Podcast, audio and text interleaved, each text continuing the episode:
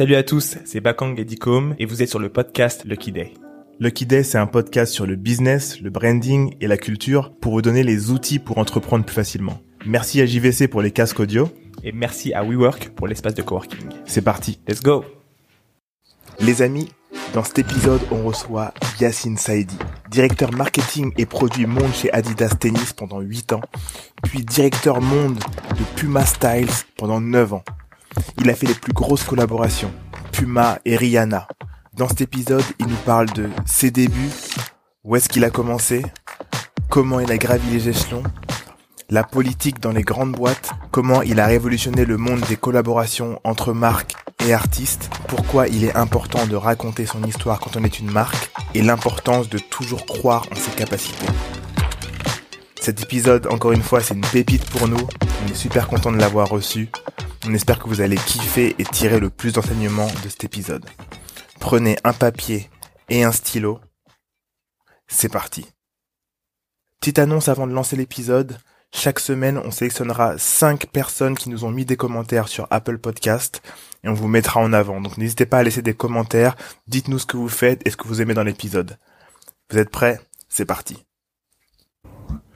Salut à tous, bienvenue dans un nouvel épisode de Lucky Day. Je suis avec Bakang et aujourd'hui on a quelqu'un de spécial avec nous qu'on avait envie d'avoir depuis, euh, je crois maintenant un an. Euh, il s'appelle Yacine Saidi. T'as bossé pour euh, les plus grandes marques de sportswear. Euh, je les nommerai très rapidement. Salomon, Adidas, Puma, entre autres, à des postes assez hauts.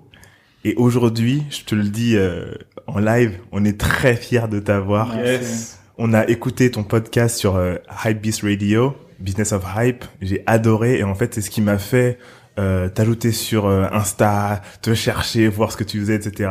T'es vraiment un modèle pour nous, pour le coup. Et euh, merci d'être avec nous. Non, non, ça me fait plaisir. Merci de me recevoir. Merci à toi. Est-ce que tu peux te, te présenter euh, très brièvement à ceux qui ne te connaissent pas, parce que ton, tes interviews sont en général en anglais, et euh, c'est ça peut être une barrière pour certaines personnes. Est-ce que tu peux te présenter très brièvement euh, ta carrière, ce que tu as fait, d'où tu viens? Euh, Je suis marocain. Ouais. Mes parents émigraient dans les années euh, 70 avec euh, la grande vague euh, d'immigration nord-africaine. Et mes parents ont atterri à Lille. Ok. Donc je suis né à Lille.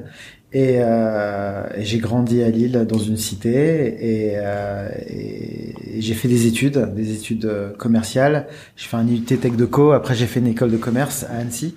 Ok. Et j'ai toujours voulu travailler dans le sport. Donc euh, le sport c'était mon driver. Et Tu fais euh, du skate et du basket. je faisais du skateboard, du basket, Mm. j'ai joué au tennis très longtemps. Ouais. Euh, jouer au tennis pour un mec de quartier, c'est quand même un truc. Ouais, c'est- c'est un truc de Je remarque que c'est un vrai trend. hein. On a aussi reçu euh, un, un, un ami maintenant qui s'appelle Wale, Ouais. euh, qui a une agence. Et pareil, le, le tennis a été aussi euh, un facteur choix euh, qui a été intéressant, enfin fait par les parents. Ouais, mais coup, je me euh. demande si, euh, je me demande si euh, après toutes ces années, si le tennis justement c'était pas le sport pour moi euh, d'intégration. Ouais. Ouais. Ouais. ouais. C'était, un- c'était euh, le sport d'intégration, c'était aussi le sport euh, de côtoyer d'autres populations, euh, d'autres milieux, et, euh, et je pense que je l'ai compris assez tôt. En fait, ce qui s'est passé, c'est que mon père travaillait, euh, travaillait en usine, Mm. et euh, le mercredi et le samedi, il faisait les jardins. Il faisait les jardins dans les grandes propriétés de Lille, euh, où il y a les grandes fortunes, parce qu'on connaît à Lille, il y a toute euh, l'industrie textile, mais aussi Mm. toute l'industrie euh, de grande distribution. Ouais. Le groupe Auchan, par exemple, euh, est à Lille. Et, et mon Ah ouais, ouais, Ok, ouais. moi je savais pas. Et donc, euh, et donc le mercredi et le samedi, euh, après les cours, j'allais Ouais. avec mon père et je faisais mes euh, 100 francs euh, le mercredi et, Ah 100 ouais, à et, l'époque. 100 et 150 francs et 150 francs euh, en, le samedi. Ok. Donc ça me faisait 250 francs par semaine. À 250 francs par semaine, euh, ça fait quoi? Ça fait 30, euh, 40 euros, Ouais. un peu moins même. Euh, mais ça me faisait ma semaine. J'avais pas d'argent de poche, donc euh, donc euh, et donc je faisais ça. Et très tôt, j'ai joué au tennis avec les enfants. euh, des, des propriétaires des maisons dans lesquelles on travaillait. Je me souviens, on avait, euh, on faisait, euh, on faisait les jardins euh, d'une maison où il y avait un terrain de tennis. Ok. Et, euh, et j'allais taper la balle avec euh, avec un des fils et c'est là où j'ai appris euh, j'ai appris à jouer au tennis. Ok. Est-ce que c'est là où tu as appris aussi que euh, les relations, euh, le networking, c'était un peu le début de networking, être pote avec des, des les enfants d'eux. Est-ce que ça, est-ce que ça t'a un peu euh, mis un mindset ou pas du tout? Non, je pense que je pense pas en avoir eu conscience à ce moment. Euh, ce que je voulais, c'était sortir. En fait, la grande chance, c'est que mon père et ma mère Ouais. travaillaient dans ces maisons. Ma mère était femme de ménage dans ces maisons Mhm. et, euh, et mon père était jardinier. Et en fait, ça m'a ouvert l'esprit au possible. Ouais. D'accord? Donc c'était vraiment quelque chose que je voulais atteindre. Mm. Avoir cette grande maison, ce grand jardin, ce terrain de tennis et sa piscine intérieure. J'ai vu ça Ah quand ouais, j'avais piscine 6 ans. quoi. Mais vu, j'ai vu ça quand j'avais 6 ans. Et, euh, et le soir, on rentrait dans notre euh, 60 mètres carrés, dans notre HLM. Et, euh, et donc, il y avait un, un vrai contraste. Donc, euh, très vite, j'ai eu cette ambition euh, d'avoir une propriété comme ça. Donc, euh, Ok. donc je savais pas comment j'allais faire, Mhm. mais je savais que, que j'allais y arriver. Qu'est-ce que Très tu tôt. voulais avoir ça euh. Et euh, et euh, quand tu faisais le jardinage, euh, ton père te laissait aller jouer avec les les enfants Ouais, parce que je travaillais pas tout le temps. Ok. Euh, je travaillais pas tout le temps. Il y a des choses. euh, Enfin, j'ai j'ai j'ai touché ma première tondeuse tondeuse à gazon quand j'avais euh, 13 ans. Ouais. Avant, j'avais pas trop le droit. Je ramassais les feuilles. Ouais. Ouais. Ok. Je ramassais les feuilles. Dangereux. Euh, voilà. Et euh, parce que mon père voulait vraiment m'inculquer euh, euh, les valeurs du travail vraiment très tôt. Ouais.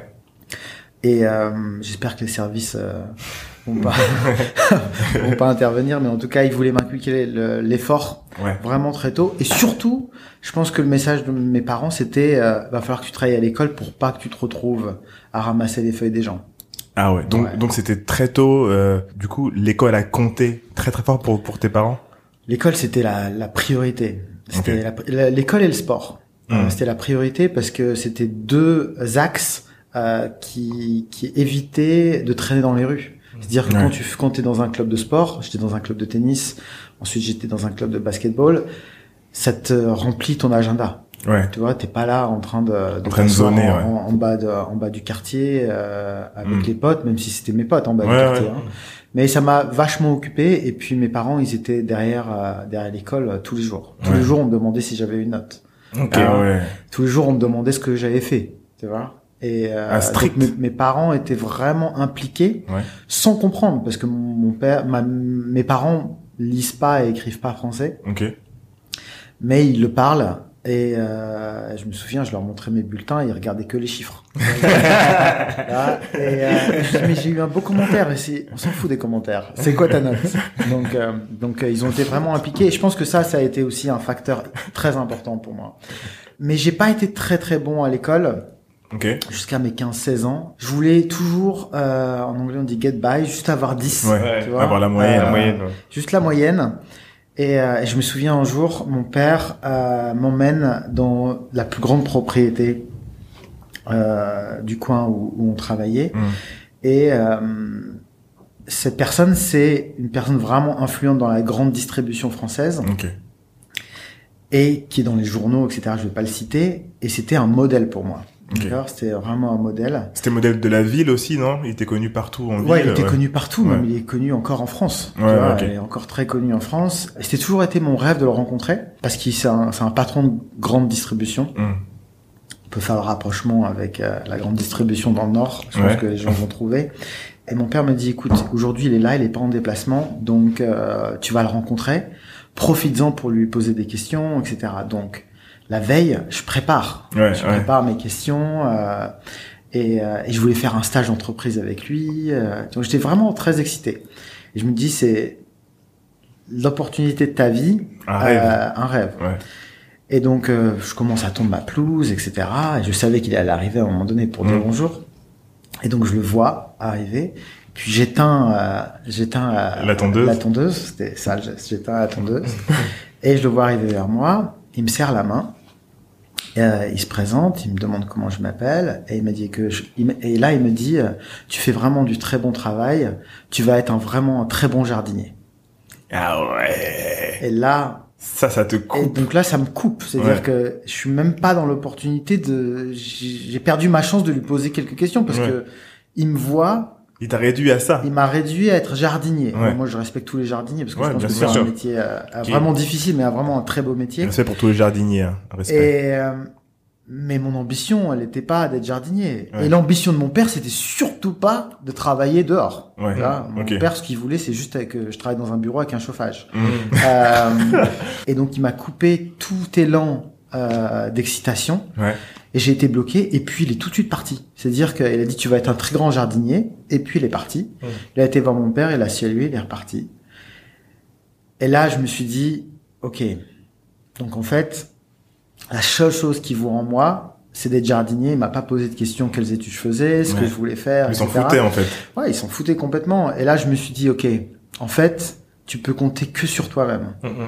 Tu peux compter que sur toi-même. Ah et, ouais, euh, et cette notion, cette notion de network que tu que tu que tu évoquais plus tôt, euh, mon ambition c'était pas de créer un network avec lui parce que je savais pas ce que ça voulait dire, Ouais. mais pour moi c'était créer une relation émotionnelle avec lui. Et mon rêve c'était qu'il me prenne sous son aile. Ouais, bah oui, c'est Tu ça. vois Mentor, aile, mentor, etc. Non. Ça n'a pas marché. Voilà. Et donc je me suis promis que j'allais acheter sa maison. Ouais.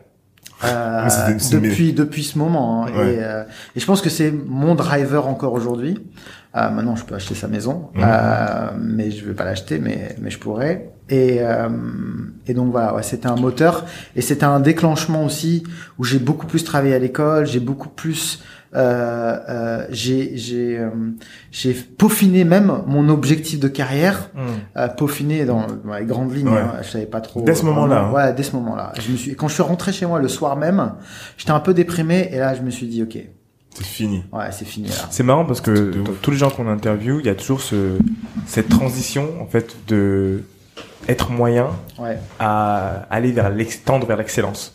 Et en fait, c'est c'est quand t'as ce déclencheur qui se met en place, tout change, même dans tes choix et dans ta façon de travailler dans ces choix-là. C'est super intéressant. Le truc que je voulais dire, c'est que quel que soit finalement ce déclencheur, là par exemple, ça a été, euh, bah, c'est deux visions différentes. On prend ta vision, toi, à 14 ans, qui dit je saisir cette opportunité, je travaille pour, et t'as sa vision à lui qui est, bah, je passe, je passe, tu vois, ma journée, j'ai beaucoup travaillé aujourd'hui. Je lui dis je lui bonjour. dis bonjour et je continue, tu vois. Mais ce que ça a créé chez toi, ce qui est énorme, c'est ça crée ce, ce shift où tu t'es dit, ok, je vais passer de average, en gros en cours, à excellent. Voilà. Et quand tu commences à travailler et réfléchir en termes d'excellence, généralement toutes les portes s'ouvrent beaucoup plus vite, plus facilement. Non, c'est exactement ce qui s'est passé. Mais surtout, ce que j'ai développé et ce que je fais, je fais énormément de mentorship. Ouais. Euh, mentorship euh, gratuitement. hein. Mm. Euh, je fais même du consulting gratuitement pour certaines marques, Ouais. pour certaines personnes, parce que j'aurais voulu qu'on le fasse pour moi. Donc euh, Mm. aujourd'hui, je suis dans une position où je peux le faire. Donc euh, donc euh, je compte pas, je compte pas mon temps pour ça. Donc et et et ça c'est parce que tu as vécu ce truc-là à 15 ans du du mec qui t'a calculé comme un patron calculerait le fils d'un de son jardinier alors qu'il aurait pu faire peut-être plus mais toi de ta vision tu t'es dit putain il m'a il m'a décalculé en gros Ouais. Euh, il faut que je prouve euh, que je peux faire plus et que je, et que je peux être quelqu'un de de euh, de plus de Bien sûr. considéré Bien sûr. Et il y a un truc important, c'est que la maison, elle donnait sur le golf. ouais D'accord? Sur sur son golf? Non, sur le golf. Enfin, il y a, t'as le, t'as le golf et t'as plusieurs maisons tout autour. ok Et, euh, et je me suis mis au golf à 18 ans. Ah tu t'es mis au golf Je me suis au golf. Et en fait, ça a été un moteur pour moi sur tellement de choses ok que je me suis dit, ah, il y a plus personne qui va me parler comme ça. ok euh, c'est l'ego ça pour le coup Ouais, je- et, Ouais. et l'ego, c'est pas, l'ego, c'est pas forcément négatif. Hein. Non, non, sûr. euh, l'ego, il est négatif quand c'est vraiment trop centré sur toi. Ouais. Mais euh, mais comme un boxeur, t'as pas envie de te faire battre. tu Ouais, vois. bien sûr, Donc bien euh, sûr. donc tu vas donner toute l'énergie que tu peux pour euh, pour y arriver. Et donc c'était prouver à moi-même que je pouvais que je pouvais y arriver. Hmm. Après, il n'y a pas de limite et, et euh, dans ça, mais il faut justement trouver sa limite et, et de savoir quand s'arrêter parce que tu peux aller vraiment très loin comme ça. Et du coup, comment tu rentres dans le sport, euh, euh, dans tout ce qui est équipementier, etc. En fait, ce qui se passe, c'est que hum, je fais mon IUT Tech de Co euh, à Lille et, euh, et j'ai voulu faire ça aussi à un c'est moment vrai, UT Tech Deco à CRJ ouais. et je crois que mon dossier était pas assez bon mais C'est pas assez ouais. bon. Et, euh, moi, j'avais beaucoup travaillé pour pas assez travaillé. Euh, donc, euh, donc, je fais l'UT Tech de Co. Et j'ai un premier stage dans une boîte de marketing à Lille. Et, euh, et euh, le stage, je l'ai eu euh, parce que le fils du patron, on était en cours ensemble. Ok, et donc, ok. il me dit, écoute, viens, euh, mon père, il cherche un stagiaire. Et, et euh, et euh, tu peux lui envoyer ton CV et on va et il va te prendre. Donc Mhm. j'y vais. Pareil, ça c'est aussi du networking, etc. Organique. Mais du networking euh, euh, à, à ce moment-là, il est pas, hum, il est pas euh, dirigé. Est ouais. potes. Quand t'as 17 ans, Mm. 18 ans, 19 ans, t'es potes. Tu, Mm. tu réfléchis pas en, en termes de network. Euh, et donc, je fais mon stage là-bas. Je fais une première étude. C'est un stage de 6 mois. Et euh, le patron vient me voir et me dit, écoute, on a Conforama qui veut faire une étude d'implantation en Turquie. Donc, ils veulent se développer euh, sur le sur euh, sur euh, sur les marchés euh, proches de l'Europe et la Turquie c'est leur numéro un. Et on voudrait que tu fasses une étude de marché sur euh, le white goods et le brown goods. Ce sont euh, donc euh, les frigos, les Ouais. les, mic- les, mic- les microwaves, les micro-ondes ouais. et l'ameublement. Ok. Je connais rien. Ouais. D'accord? Euh, J'y suis jamais allé en Turquie. D'accord? Ouais. Peut-être qu'ils pensaient que j'étais turc. ouais, c'est, ouais, ouais, ouais. Et, et, euh, et là que je commence, je commence mon étude. Je me souviens, euh, je suis venu à Paris plusieurs fois au Centre français du commerce extérieur parce qu'ils publient des études. Et dès que je venais quasiment toutes les, tous les 15 jours pour étudier euh, le marché, et il y avait des études justement sur la Turquie et euh, sur ce marché-là. Euh, J'avais pas les budgets pour acheter l'étude parce que c'est des bottins hein, les Ouais. études. hein. Donc j'y allais et euh, et je recopiais les études. Je recopiais les Mmh. chiffres, etc. Mais à la main? À la main, ouais. À la Ah main, ouais. je recopiais. Et après, je retranscrivais euh, parce que je pouvais pas être au CFCE et bien sûr. Et ensuite, on m'a envoyé à Istanbul pendant trois semaines. Putain, trop Ah, cool. c'est lourd ça donc déjà. c'était mon premier. J'avais euh, 19 ans. Ok. J'avais dit ouais 19 ans. Et c'était ma première étude de marché. En Turquie, ils parlent pas anglais. D'accord. Euh, Je te parle euh, d'un temps que Ouais, c'était- moins de 20 ans, on pas pas connaître. hein. Dans mon quartier, il y a un Turc. D'accord euh, Erkan, je me souviens son nom c'est Erkan. Et je dis Erkan, je dois aller à Istanbul, je te paye ton billet d'avion, tu viens avec moi et t'es mon guide. Non, Ah ouais. à 19 ans. À hein. 19 ans. Et donc on est parti à Istanbul, je rentre à, à Lille, je finis l'étude, j'ai un, un project manager qui finalise le projet avec moi, donc j'ai fait une étude de 300 pages. hein. Ouais. Ah, c'est un vrai truc. Ouais, c'est un vrai truc. Ouais. hein. Euh, et on était, euh, et puis le client, enfin l'agence a présenté au client à Conforama. Ok. Et ils ont ouvert presque cinq ou six ans plus tard euh, leur première boutique, pas sous le nom Conforama, mais ils ont fait une joint venture avec, Avec d'autres distributeurs. ouais. Maintenant, je suis à Istanbul quasiment une fois par mois parce que j'ai euh, j'ai euh, j'ai des partenaires. euh, On travaille sur je travaille sur plusieurs trucs à Istanbul. Mhm. Et euh, presque 20 ans après, je vois euh, le travail que j'ai fait. C'est vraiment Putain, mon premier, euh, mon premier, mon son premier vrai mon job. premier projet. Et là, je me suis dit, c'est là, c'est ça que je veux faire. Je veux faire du marketing, je veux faire euh, d'études d'implantation, je veux faire de la recherche, et voilà. Il y avait un autre facteur qui était important, et je, et je le disais plus tôt, mes parents étaient vachement stricts. Ouais. D'accord? C'est dire que ils ont une éducation, ils m'ont éduqué, et c'est ce qui me fait aujourd'hui, euh, hyper carré. Mm. D'accord? Tu débordes pas. Ouais. Et donc ensuite, je savais que l'IUT, ça allait pas être la fin de mes études, bien que cette agence m'ait proposé un job après. Hein. Mm, Je ok, ok. dis, euh, non, je veux faire beaucoup plus. Ouais, faut aller plus loin. Et donc en fait, euh, je vais pour faire une école de commerce. Et il y a une école de commerce à Annecy et une école de commerce à Bordeaux. Mm. Pourquoi ces deux écoles? Parce qu'à Annecy, il y a toute l'industrie du ski, du snowboard Ouais. euh, qui est implantée. Et à Bordeaux, Biarritz, toute l'industrie du surf. Ouais. Ouais. Et moi, j'étais vraiment skateboard, Ah oui, surfing, skate et tout, snowboard, etc. C'était vraiment mon truc. Et l'une des meilleures écoles, elle est aussi à Lille. D'accord? Ok. donc, j'ai envoyé mon dossier à Annecy, j'ai envoyé mon dossier à Bordeaux, mais je l'ai pas envoyé à Lille. J'ai dit Ok. à mes parents que je l'avais envoyé à Lille, mais je l'ai pas envoyé à Lille parce que je voulais pas rester. Il fallait que je prenne Ouais. mon envol. Et j'ai été pris aux deux. J'ai finalement choisi euh, Annecy. Et je suis parti à Annecy, euh, pareil, euh, premier appart étudiant, euh, nouvelle école. euh, là, là, tu te rends compte qu'en fait, tu rencontres des gens qui viennent de toute la France, même Ouais. de l'étranger. Donc, euh, c'est ma première expérience franco-internationale. Ouais. Et j'ai vraiment aimé. J'arrive à Annecy, Mhm. j'arrive à l'école et il y a deux stages. Il y a le stage de première année qui est de quatre mois et le stage de deuxième année qui est de six mois. Mm. Quand tu es en école de commerce, le stage, c'est le truc le plus C'est le plus important. important. D'accord? Tu peux pas te planter sur le stage parce que c'est ce qui va te donner ton ouverture après l'école. Donc Salomon, qui est la plus grande marque de ski euh, et, et d'outdoor en France, même en Europe, euh, l'une des plus grandes du moins, ils offrent un stage par an. Ouais. à cette université. D'accord? Un stage. Donc tu arrives à Annecy, la moitié c'est des locaux, c'est-à-dire qu'ils ont grandi sur des skis. C'est-à-dire Ouais, qu'à ouais, deux ouais. ans et demi, Ils rêvent déjà à de- l'école de ski, ils ont fait tous leurs flocons, toutes leurs classes de neige, etc. Moi, ça faisait deux ans que je faisais du snowboard. D'accord? Et sur les 500 étudiants qu'on était, peut-être 150 ont postulé sur ce stage. Hmm. Et euh, sur ces 150 qui ont postulé sur le stage, personne n'a postulé comme j'ai postulé. Parce que moi, ce que j'ai fait, c'est que j'ai pas uniquement envoyé mon CV et une lettre de motivation, j'ai envoyé un dossier de comment j'évaluais la mission qu'ils proposaient et comment j'allais le mettre en place. Donc j'ai fait une trentaine de pages Ah ouais. sur ma vision de la marque, qu'est-ce que je, je pense que je peux apporter et comment je peux être effectif Direct. day one, Hmm. premier jour. Et donc ils ont fait une vingtaine d'entretiens. Sur les 150, ils en ont vu 20 et j'ai eu le stage.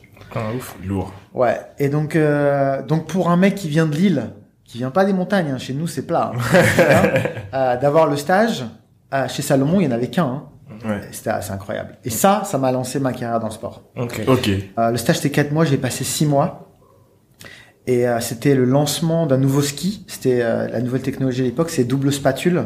Ah, je vois. Oui, en oui, avant, en arrière. oui. C'est- Ça s'appelle le ski T90, je crois que c'était en 99. Euh, Et donc j'ai adoré. Enfin, je, je me suis dit c'est bon. Hmm. Donc là, t'as compris, t'as été piqué. Voilà, c'est ça que je veux faire. Euh, la différence, par exemple, quand tu vas, quand je suis chez Salomon, Mm. je suis différent de tout le monde. Parce que j'ai un background complètement différent. Différent. Ils ont tous le même background là-bas. Mm. Ils ont tous un lien avec le ski, ou leur grand-père il était un grand champion, ou lui il a Ah. un resto euh, dans à Chamonix. Ils ont tous le. Et moi j'arrive et j'apporte un point de vue qui est différent. Hmm. Je viens d'un quartier, c'est-à-dire que j'ai un ton, pas un ton de voix, mais j'ai euh, j'ai une façon d'approcher les choses Qui est complètement différent. qui est complètement différente. Ouais. Et je pense que c'est ce qui fait toujours la différence. Tu vois, même encore aujourd'hui. Même je pense. aujourd'hui? Ouais, je pense qu'encore aujourd'hui. Je pense qu'encore aujourd'hui, c'est dire que euh, les gens qui sont issus de l'immigration ou les gens qui sont dans des, quartiers, ils ont une vision disruptive Ouais. pour dans ce cadre. Ouais. D'accord? Et, euh, et je pense qu'on va oser plus de choses, on va dire les choses différemment, Mm. euh, sans parler d'agressivité, sans, Bien sûr, mais juste en, en- dans le ton euh, de l'approche. Euh, c'est différent. On voit les choses Mm. différemment. Je pense que ça, c'est une vraie force. Je pense que beaucoup le voient pas, Mm. euh, mais c'est une vraie force. Et un jour, je rentre chez moi et il y a un documentaire sur Arte ou je sais plus quoi euh, sur la Coupe du Monde 98 Ouais. et ils ont fait un parallèle entre Adidas et Nike, comment ces deux marques ont géré la Coupe du Monde 98. Ok. D'accord? Ils ont Ça, suivi, intéressant, ils ça. ont suivi l'équipe de France Ouais. et ils ont suivi l'équipe du Brésil. Ok. D'accord? Et mais c'était behind the scene, comment le patron du marketing d'Adidas France et le, par- le patron du marketing euh, de Nike a géré Ah, la Coupe du Monde. Et là, je me dis c'est ça que je veux faire. Ok. Ah ouais. Donc le lendemain, je vais pas au bureau. Je dis que je suis malade. Et je fais mon CV. Je prépare ma lettre de motivation. Je fais un espèce de book de Mhm. tout ce que j'ai fait. Et je l'envoie à Nike, Adidas et Puma. T'avais déjà les, les contacts ou t'as trouvé ça comment non, j'ai trouvé ça Ouais. sur euh, leur euh, sur euh, Ouais, leur site leur ou- site, ouais. etc. Il y avait Internet, il y avait pas Instagram, mais il y avait Internet. Et donc je l'envoie, je, je récupère le directeur des ressources humaines sur les trois boîtes, je l'envoie. Première lettre, Puma. Euh, merci pour votre euh, pour votre euh, pour votre Candidature. candidature. Malheureusement, on n'avait pas de on n'avait pas de job là. Ok, Puma. Ah, ah, c'était une candidature spontanée du coup. Ouais, c'était une candidature spontanée. Je reçois une lettre d'Adidas et ils veulent que je vienne à Strasbourg pour les rencontrer. Hmm. D'accord? Donc le siège d'Adidas France est à Strasbourg. Donc je vais à Strasbourg, je les rencontre et ça clique, que ça match. ça match direct. Et euh, je rentre chez moi et j'attendais la réponse d'Adidas, mais je sentais que ça, il y a un truc qui allait se faire. Ouais. Je rentre chez moi, je reçois la lettre de Nike, d'accord, Pour, pour un entretien? Pour un entretien. Ok. Euh, donc Ah, C'était des lettres à l'époque en C'était des lettres. Donc les lettres, t'attends. hein. T'attends. Donc euh, je reçois euh, la réponse d'Adidas. Et euh, ensuite, euh, deux jours après, je devais aller chez Nike. Ok. Donc je reçois la lettre d'Adidas avec une offre J'ai dit, je vais pas chez Nike. En Ouais. plus, il faut se remettre. On est quasiment en 99. La France, elle gagne la Coupe du Monde. Tout est Adidas. Moi, je veux être chez Adidas. Ah oui, oui, oui, je veux être dans l'équipe de Zidane. Ouais, ouais, ouais, ouais. Zinedine. je vais dans l'équipe de Zinedine. Donc, euh, donc je me retrouve chez Adidas. Et euh, le job qu'on me propose, c'était euh, merchandising euh, pour l'accessoire. Et l'accessoire, c'est les chaussettes, les sacs et tout ce qui est headwear. D'accord, les casquettes, les casquettes, bonnets, ok. etc., etc. Et donc ça m'excitait pas trop le job. Hein. Mm, ouais. Euh, ça m'excitait pas trop. Je m'occupais de surfeurs euh, à Hawaï et, Et là, tu vas faire des et en Australie. Et donc là, je vais m'occuper d'une catégorie la plus petite de l'entreprise. D'accord? C'est ouais, trois, trois types de produits. Trois types de ouais. produits, c'est euh, un chiffre important, mais c'est pas un focus. Mm. D'accord? Mais je me suis dit, c'est ta clé d'entrée. Ouais. Bien sûr, bien sûr. Donc je le fais et ça marche vraiment bien. C'est-à-dire que Qu'est-ce que tu mets en place euh, je mets en place, euh, enfin je mets en place les collections, je fais la présentation aux collections, je travaille avec les commerciaux pour vendre l'accessoire différemment, etc. Et ça se passe bien. Et surtout, c'est une catégorie sans pression, donc tu as le temps de rencontrer les gens. Donc et aussi, c'est la première fois que je suis dans le grand bain d'une grosse corporation. hum. Donc C'est à là- Strasbourg, ça, c'est à Strasbourg. C'est là où tu vois comment ça structure. Voilà, euh, je commence à hmm. comprendre la structure. Et donc ma, ma manager à l'époque vient me voir, elle me dit écoute, ça se passe bien au bout de six mois, ça se passe bien. euh, J'aimerais bien que tu me fasses euh, une liste de vœux de ce que tu voudrais faire après. Ce qui est génial chez Adidas, chez Nike, chez Puma, c'est que ils, ils te créent un plan de carrière. Ok. C'est-à-dire qu'ils te laissent pas végéter. Quand ils voient quelqu'un avec du potentiel, Ouais. Ils vont pas le planter, d'accord? Hum. Donc euh, on propose, euh, on me demande ce que je veux faire, et la seule catégorie que je veux faire, c'est le tennis. Ok. Ok. Ah, parce que t'étais fan de tennis aussi. fan ouais. de tennis, et surtout Historiquement. Adidas, c'est le partenaire de Roland Garros.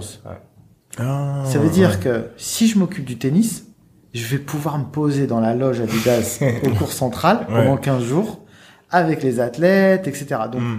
Tu te souviens quand j'étais jardinier Ouais, Ouais, et ouais. que je jouais au tennis Ah, c'était le. Ouais. et moi je passais tous mes examens et je regardais Roland Garros en même temps, je me dis c'est le rêve. Là, Ouais. je vais m'en occuper. Donc, euh, donc je lui dis, elle m'a demandé une liste de trois, je lui ai donné qu'une. Ok. Le tennis. Le tennis, le tennis et le tennis. Ouais. D'accord C'est ça que je veux faire. Et euh, par chance, euh, le mec du tennis pose sa démission. Putain, mais eh, non, il y a, il y a un truc. Il y a un truc. Il y a un truc. Il y a un truc. À chaque fois, truc. je, je sais Il pas si, tu leur parles, est-ce que, est-ce que t'arrives à leur dire, euh, ouais, vas-y, pars. Non, non, non, non. Mais on- j'étais vraiment pote avec euh, avec Lionel euh, qui s'occupait du tennis et il savait que je voulais le faire et il vient me voir et me dit Yacine, ah, je vais partir, ma Mm. copine est à Paris, je vais rentrer à Paris, euh, je vais te placer et tu récupères. Parce que Mm. lui, l'avantage pour lui, c'est qu'on pouvait faire une transition Cool, hyper simple. smooth. Ouais, simple, tu bien vois, sûr. ouais. hyper smooth. Et donc, euh, 7-8 mois après être rentré chez Adidas France, je m'occupe du tennis. Trop fort. C'est important les bonnes relations au travail du coup parce que là j'ai l'impression que tous ceux avec qui t'as as échangé et, et du coup dont t'as pris la place, j'ai l'impression que les gens t'aimaient bien. Mais je pense que les bonnes relations, elles sont pas uniquement dans le travail. Moi, je, moi, j'ai une personnalité euh, qui passe ou qui passe pas avec les gens, mais je m'adapte pas Aux gens. Si t'es un grand artiste américain ou si t'es un patron euh, ou un CEO d'une boîte ou nous, enfin, moi, c'est Mm. high level pour tout le monde. Ok.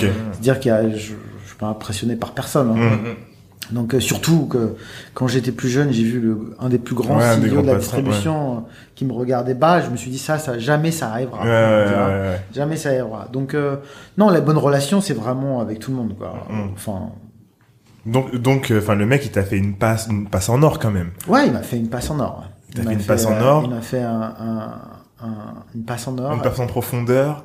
Mais en même temps, je le méritais le job. Hein. Enfin, je l'ai pas volé. Hein. Ouais. Oui, mais s'il Euh, était pas parti. Ah bah ouais, s'il était pas parti, euh, j'aurais attendu, parce que c'était vraiment ce que je voulais faire. Mm.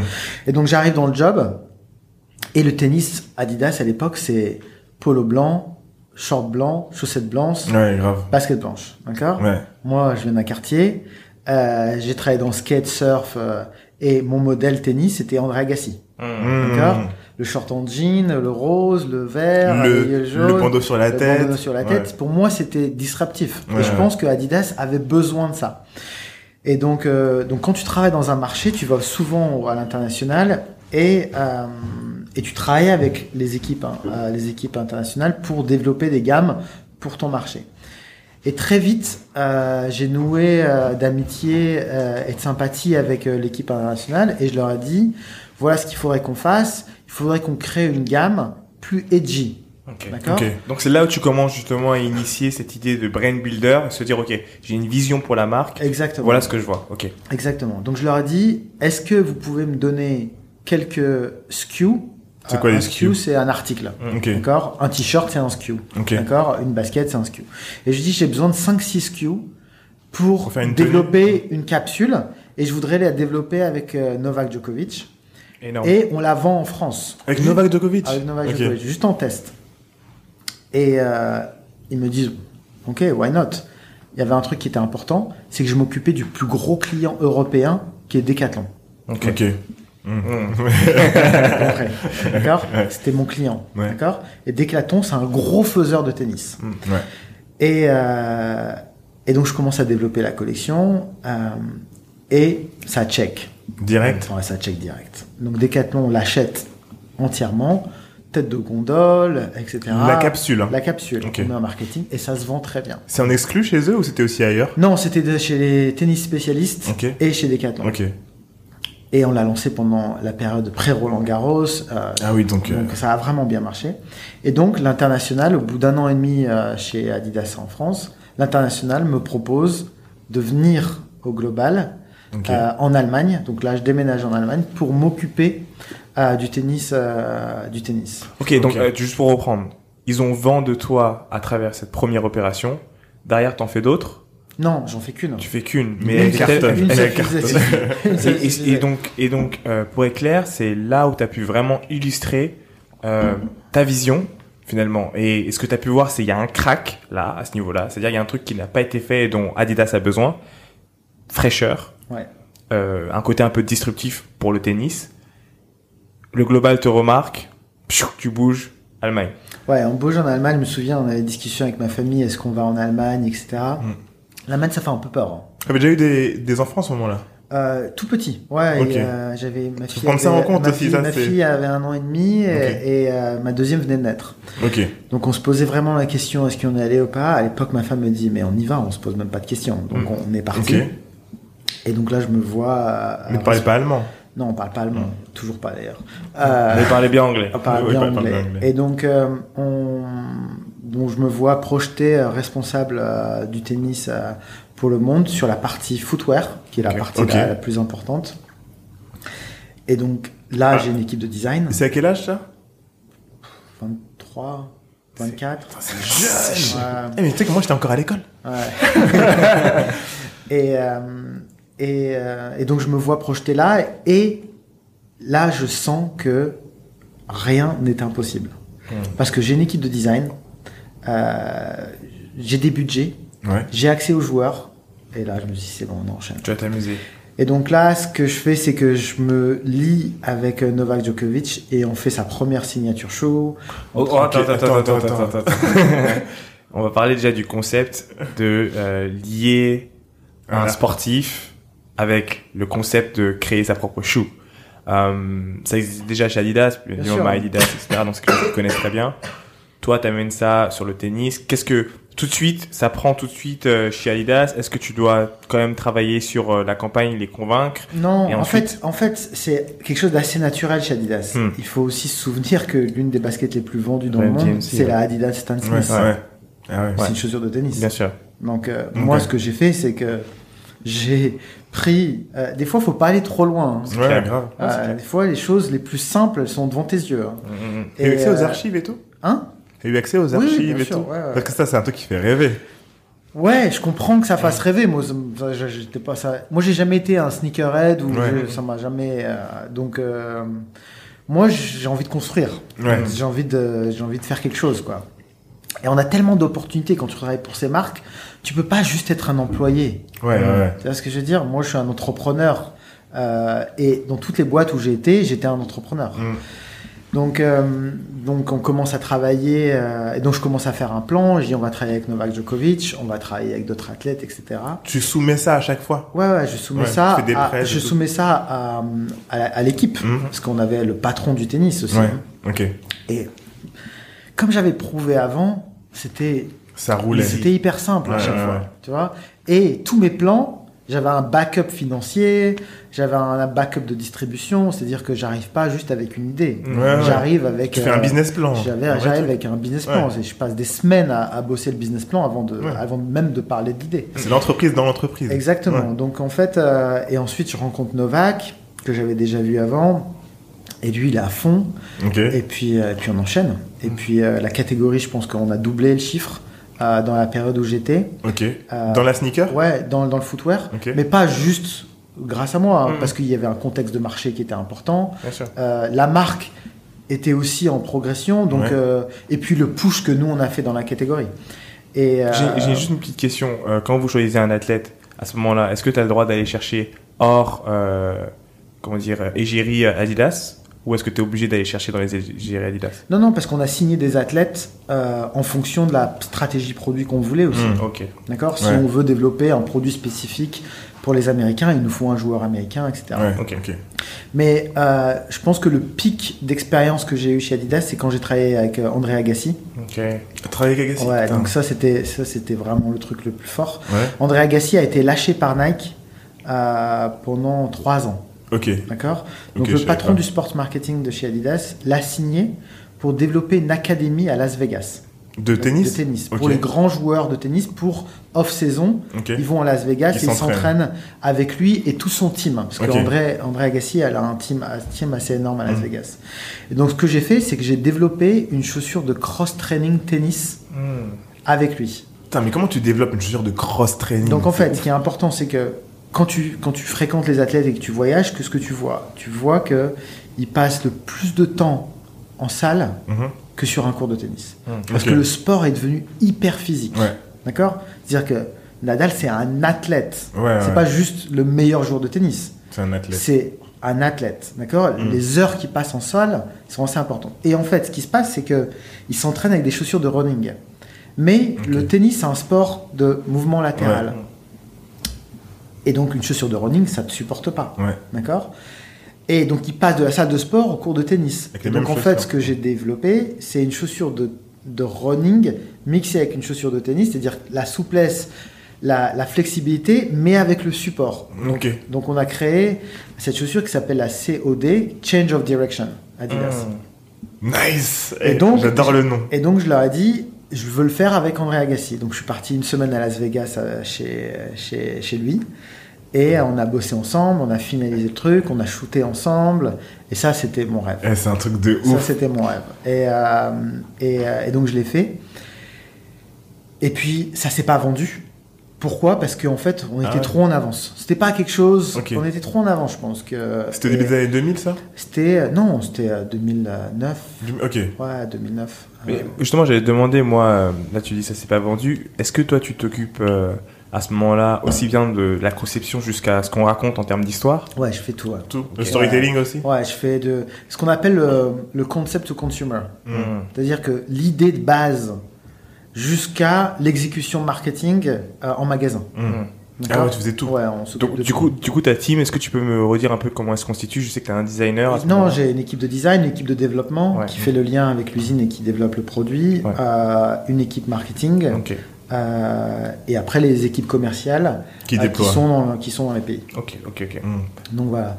Et donc ça s'est pas vendu, mais ça n'a pas altéré euh, l'excitation que j'ai eue euh, sur, ce- sur ce produit parce que encore aujourd'hui j'y crois. Ouais, ouais. euh, Mais je pense il y a- que c'était juste pas le, le moment. où- Bah, tu, le, tu le vois sur d'autres domaines. Hein. Bah, Aujourd'hui, on va parler de Nike qui a fait une paire de baskets qui Oui, était training. training. training, exactement. ouais. Ouais, ouais, Donc, exactement. c'était complètement dans la dans le. Parce que l'idée c'était ok, il faut toujours trouver des nouveaux segments de marché. Ouais. D'accord? Une fois que tu as ta chaussure de terre battue, une fois que tu as ta chaussure de, de, de, de terrain dur, tu as tes différents prix. Ok, tu as des pressions parce qu'il faut que tu progresses de 15, 20, 30% par an. Ouais. Il y a La le seule façon, c'est d'ouvrir de nouveaux marchés. D'accord? Ouais. L'idée, elle est venue de là. Quel nouveau marché on allait ouvrir? Et euh, Eh, mais c'est très intéressant parce que je pense que beaucoup de gens qui nous écoutent ne savent pas ce genre de choses. Genre, ils se disent pas, euh, par exemple, voilà, on a le tennis, on a euh, les différents trucs, ou alors le basket, mais qu'est-ce qu'on va créer pour continuer à faire en sorte que les gens achètent nos produits et, Exactement. prennent des parts de marché? Faire en sorte. En fait, il y a, y, deux- il y a deux axes qui sont importants. Euh, le premier axe, c'est que, tu sais, il y a cette expression de Gary Vee, tu connais, Ouais. où il dit euh, We are in the business of trading attention. Mm. Ça veut dire qu'en fait, tu es dans le business qu'on parle de toi. Ouais, c'est ça. Ce que tu veux, c'est C'est qu'on ça. parle de toi. Et pour qu'on parle de toi, il y a deux choses. C'est soit tu racontes du storytelling de brand, Ouais. soit tu racontes des, des, des, des histoires de produits. Et produits, il faut que tu sois dans l'innovation constante. Ouais. C'est-à-dire que même si les trucs qui marchent pas et que c'est juste beau, On parle ça de toi. suffit, on Ouais. parle de toi. Et donc en fait, c'est l'approche de toutes les marques C'est aujourd'hui. ton budget comme. Voilà, c'est ton Mm. budget comme. Et le produit, c'est un vecteur euh, marketing. Mmh. Putain, c'est intéressant.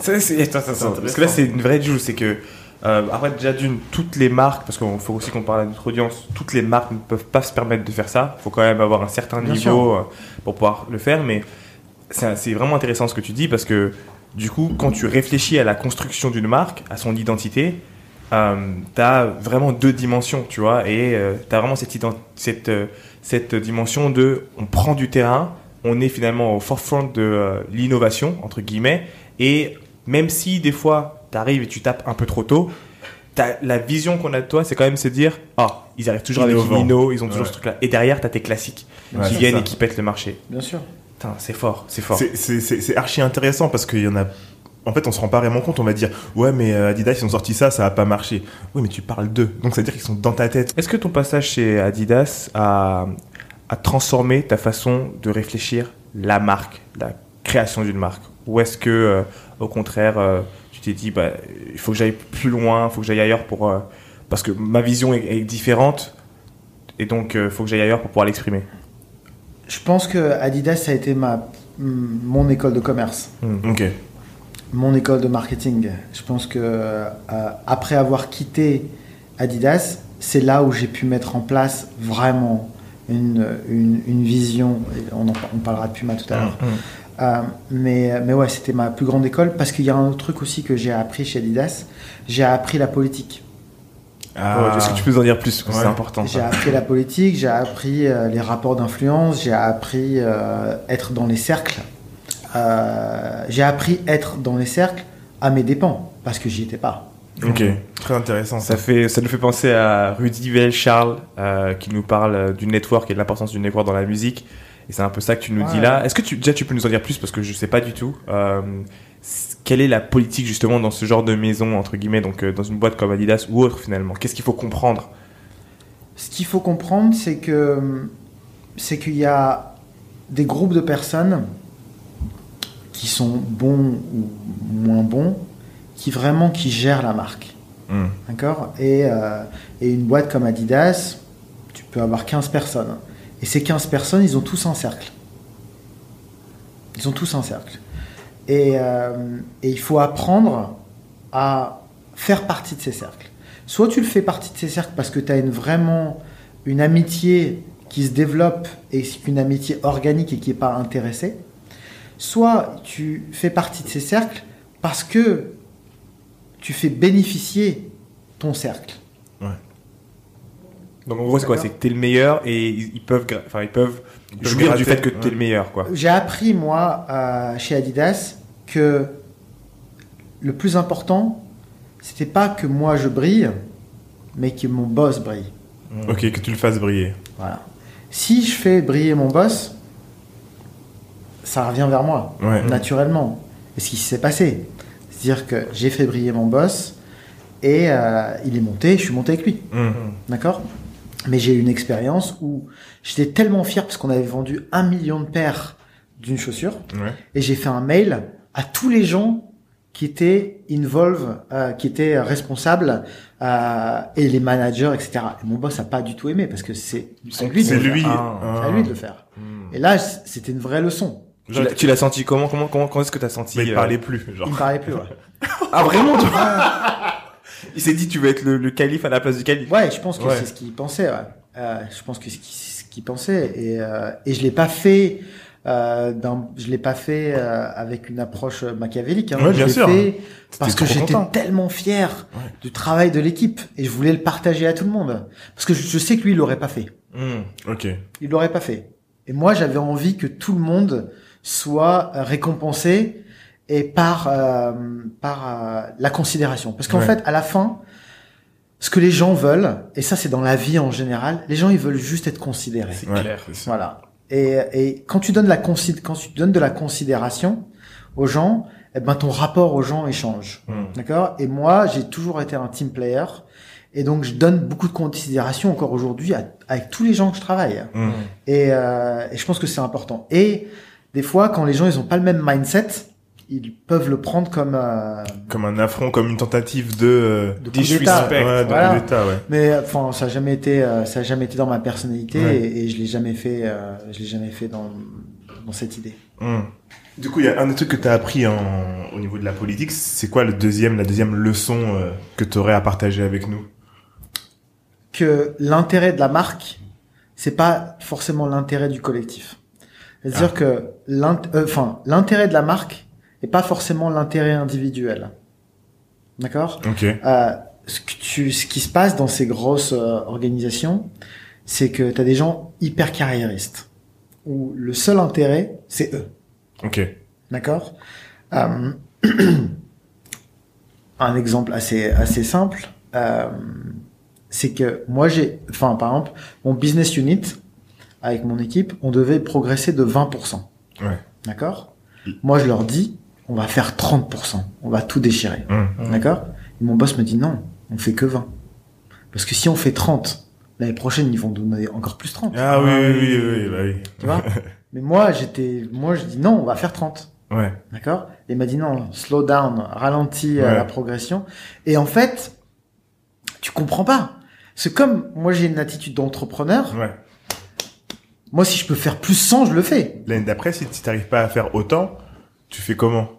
Parce qu'après, ils vont dire, ok, tu fais 30%, bah là, il faut que tu fasses 40. Non, parce qu'il y a, un- il y a, parce qu'il y a un contexte dans le 30%. Aujourd'hui, Mm. si on fait plus 30%, c'est qu'il y a un contexte de marché Ouais. qui va faire qu'on va faire 30%. Parce Ouais, qu'on va lancer un truc. Euh, mais tu peux faire pr- 30% et l'année d'après faire plus 20. Sur les deux ans, t'es à plus 50. Ouais, c'est ça. Mm, ouais, ouais. Et, Tu et moi, je pense qu'il y a aussi cette idée Mm. de, de ce qu'on a dit tout à l'heure, l'excellence. C'est que quand tu es dans un contexte où, d'une part, tu as cette mentalité d'entrepreneurial, et d'autre part, tu as cette idée d'excellence, parce que finalement, tu veux, entre guillemets, tout défoncer, tu vois, euh, c'est normal que tu comprennes pas, parce que tu te dis, attends, mais je comprends pas, parce que lui, il devrait, il devrait vouloir faire encore plus, tu vois. Mais à partir du moment où tu rentres dans un engrenage carriériste, où tu te dis, ouais, mais attends, je veux garder mon poste, je veux continuer à travailler sur mes progressions, ma vision, c'est on va faire 50, euh, plus 50 sur, sur 4 ans, tu vois, et, euh, et donc c'est- c'est une mentalité complètement différente. Exactement. Mm. Et moi, j'ai jamais eu une approche carriériste. Ah, C'est-à-dire que j'étais pas en train de me battre pour le job au-dessus. Mm. J'avais une vision beaucoup plus importante où, quand j'étais chez Adidas, je sais, je savais, pardon, que j'étais en développement, que j'étais à l'école. Ouais, ouais, Donc ouais, j'essayais plein de trucs. D'accord? Parce que je me suis dit, ok, de, de 20 à 30, t'es encore à l'école. Mm.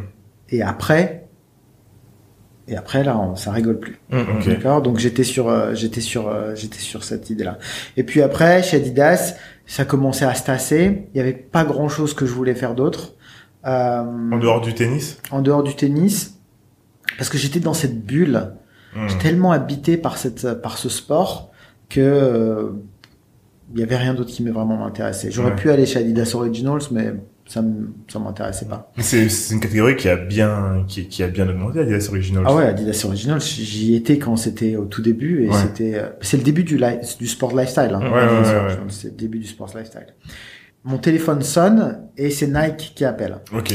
Euh, Nike appelle et Mais t'es euh, encore en poste euh, chez Adidas. je suis toujours chez Adidas. ouais. Ok. Donc chasseur de tête m'appelle, euh, chasseur de tête interne, et on me demande de venir euh, à Amsterdam, à Hilversum où ils ont leur bureau, Ouais.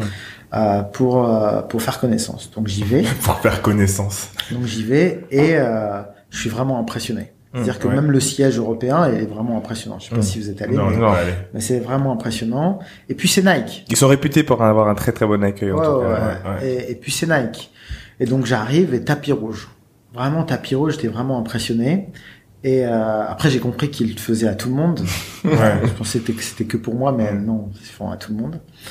Et euh, et on, on me dit on n'a pas de job pour l'instant, mais euh, on te veut chez nous. Ok. D'accord? Mais ils savent pas où. Ils savent pas où. Euh, ils voulaient me rencontrer et ils présentent mon profil aux différents euh, patrons de unit. Ok. Donc je rentre chez moi à la maison en Allemagne, je vais chez Adidas, normal. Mhm. Et euh, trois semaines après, on m'appelle, on me dit c'est bon, on a un job pour toi. C'est euh, le patron de euh, Nike 6.0, qui était le action sport de Nike. Skate, surf, Ah, ok, ok. snowboard. Ah, mais c'est ce que tu kiffes en plus. Voilà. ouais. Et c'était mon premier. C'était premier amour. C'était premier amour. Ouais, Donc, je ouais, me dis, attends, c'est le job Lourd, de rêve, ouais. lourd. Et donc c'était pour faire euh, quelques temps euh, euh, aux Pays-Bas Ok. pour aller à Portland après. Ok. Ok.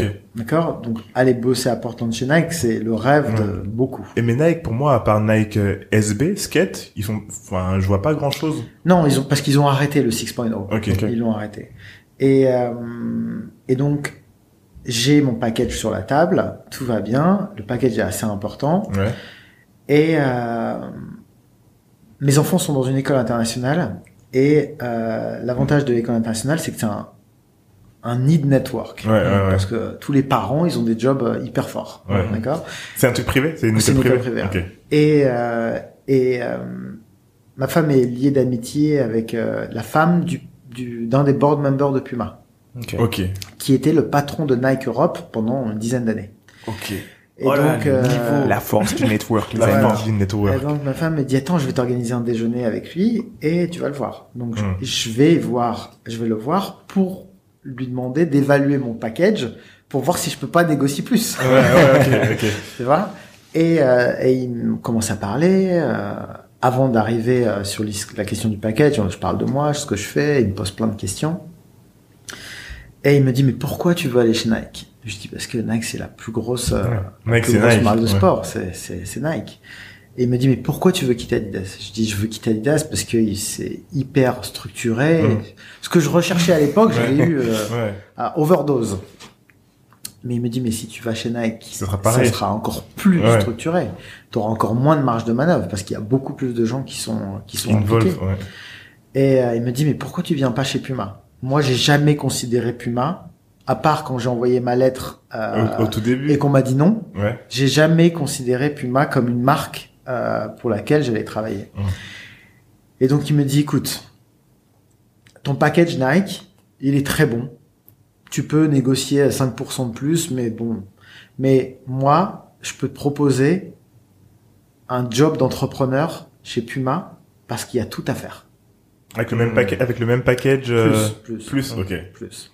Mais c'était le package, il, plus- était plus important. Ouais, tu ouais, vois, ouais. ce qui était important pour moi, c'était La tâche. Euh, ce que j'allais faire, Ouais, d'accord, ouais. et la liberté que j'aurais. Et euh, donc je suis rentré chez moi, j'ai réfléchi, et euh, il me dit par contre, je peux pas te donner de job avant deux mois, Ok. d'accord? Ça veut dire qu'il fallait que je dise non à Nike et attendre deux mois pour avoir un job chez Puma, ce qui n'était pas sûr. C'est quand même, euh, euh, c'est risqué. C'est risqué. de ouf. Et ben j'ai dit non à Nike. Alors que c'est à dire que le mec il aurait pu revenir te voir et te dire c'est mort. Ouais, il aurait pu. ouais. Mais j'ai, j'ai- enfin, le, le meeting que j'ai eu avec lui, le déjeuner que j'ai eu avec lui, j'ai senti qu'il y avait un truc qui allait se qu'il était vraiment, vraiment chaud. Ouais, j'ai senti qu'il était vraiment vraiment chaud. Et il a utilisé les bons mots. Il a utilisé, il a utilisé entrepreneuriat. Il a utilisé, euh, il y a tout à faire. euh, L'histoire de la marque est énorme, euh, etc., etc. Et euh, donc j'appelle Nike. Et Nike me dit mais mais pourquoi? Euh, que tu vas aller où? Il- Je dis mais j'attends une offre euh, de Puma. Hum. Et il me dit, Et ils ont dû être, ils ont dû être dégoûtés. Non, ils ont dû se dire mais il est bête, il est Il fou. me dit il est fou. Hum. tu vois? Mais bon, j'ai tenu. Donc j'ai dit non à Nike. Et puis pendant deux mois, j'étais comme ça. Ouais, ouais. J'étais en panique parce que je me dis, imagine le mec qui se fait virer, Ouais, ouais. tu vois? Mais t'es encore Adidas, du coup. Ouais, je suis encore Adidas, ouais. mais, Ouais, mais j'y suis plus. Ça allait plus. C'est-à-dire que physiquement, j'y j'y suis, mais Ouais. euh, Mm. Ouais. à l'intérieur, euh, C'est fini. c'est fini. Ouais, Je m'étais séparé euh, émotionnellement de la marque. Ouais. Et, euh, et donc il m'appelle comme prévu et il me propose le euh, Head of Sales Global Accessoires. Donc chaussettes, sacs Et casquette. et casquettes. Tu restes dans ce que tu faisais chez Adidas. Et en fait c'était génial pour moi parce que je me suis dit c'est le même parcours quand j'ai commencé chez Adidas Mm. dans un job qui est pas trop exposé mais avec assez de pouvoir Ouais. pour pouvoir aller faire les choses. Donc je suis arrivé à ce job et c'était un job commercial. C'est-à-dire Ok. que j'ai jamais fait ça avant. Et j'en avais besoin. Hum. D'accord? Parce que j'ai fait du merchandising, j'ai fait du marketing, j'ai fait du produit, j'ai fait du développement, mais j'avais jamais fait euh, sales. Et ce qui est génial, c'est que mon, mon expérience en sales, c'est pas vendre aux clients, mais c'est de construire des stratégies commerciales Hum. pour que les pays euh, puissent vendre. Donc des stratégies commerciales par pays? J'ai fait stratégie commerciale globale et par pays. Mais les, par pays, j'ai fait cinq pays. Parce Ouais, que ouais, les, ouais, autres, sont- les autres y suivent. Ouais, ouais. Et donc, euh, je commence à faire ça et je mets un- en place euh, une, euh, une opération commerciale back to school en Ok. septembre sur un sac à dos. Ok. Ok. D'accord? Et le sac à dos, c'est un marché énorme pour la rentrée des classes. D'accord Moi, je me rappelle du fameux sac euh, avec écrit Puma en gros, Voilà. euh, genre le classique. Donc, en Ouais, fait, ouais. tu vas chez Courir, Go Sport, euh, euh, n'importe quelle distribution dans le monde, t'as en tête de gondole le sac Adidas, le sac Nike, le sac Puma, le sac... euh, Ouais. D'accord. Et ça, c'est la bataille. D'accord Et donc, il y a deux facteurs qui sont importants, qui sont la- le sac en lui-même, le design et le prix. Ouais. D'accord Parce que en prix, tu es sur euh, du 29,90 Mmh, ou du ouais. 39,90. D'accord C'est ton prix. Ouais. La campagne marche plus ou moins bien. Ouais. D'accord Notre sell-out, il est pas... Je pense qu'on devait être à 40% ou 50%, ce qui est peu hein, Mhm. euh, sur, sur cette période. Et donc, on m'a demandé de faire un rapport dessus. Et mon rapport était clairement sur... On a le même sac qu'Adidas et Nike. D'accord Mhm. Mais la seule différence, c'est le logo. Et, euh, et euh, la valeur émotionnelle que notre logo dégage Il est pas assez fort. versus, versus Nike et Adidas. Et je dis, elle est là. Le- et surtout, dans l'accessoire, tu le vois plus. Mm. Dire que le mec qui porte une casquette Nike ou le mec qui porte une casquette Puma, il le porte pour une raison. Ouais, ouais. Tu vois C'est parce que le logo, il veut dire quelque chose. Que, est-ce que tu peux aller plus dans le détail de ce que tu es en train de dire? C'est-à-dire, factuellement, quand euh, tu avais un jeune homme ou une jeune femme avec le logo Puma, c'était souvent quoi que- Tu parles de qu'il soit écrit, que ce soit l'icône, Ouais, le logo. le logo en général, Ouais, le logo, donc ouais. voilà, avait cette moins une connotation moins forte. Exactement. Connotation moins forte. Euh, la marque était pas associée euh, au cool. Hmm. D'accord? C'est pas cool d'avoir un sac à dos. Ah, c'est vrai, c'est vrai. D'accord? Je te parle de il y a 10-12 ans. Ah. Il y a 20 ans, avoir un sac à dos Puma, ça aurait été cool parce que c'était l'époque de la Mostro, de la Speedcat.